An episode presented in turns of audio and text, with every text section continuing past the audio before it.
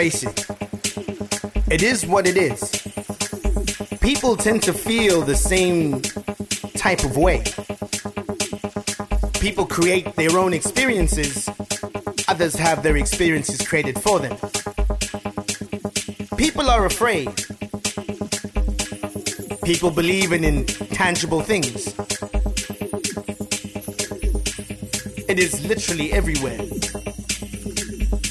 It is real.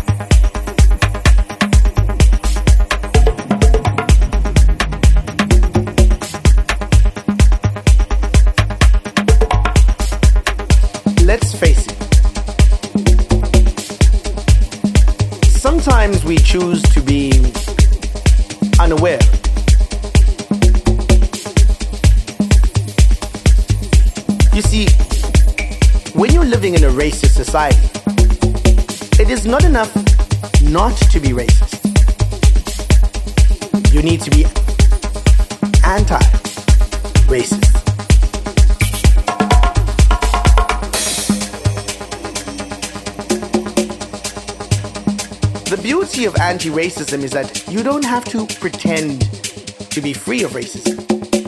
You are instantly emancipated from it.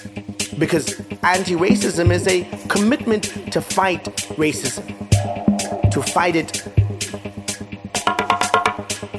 wherever you may find it, including yourself.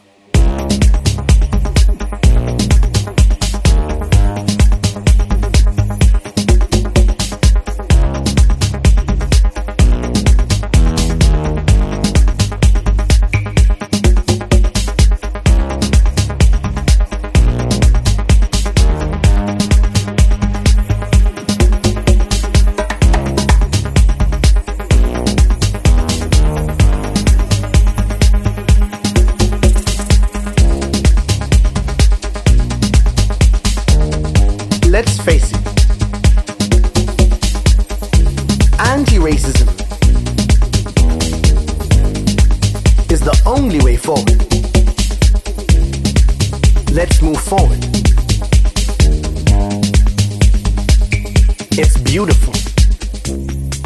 Let's be beautiful. Let's get together. Let's dance.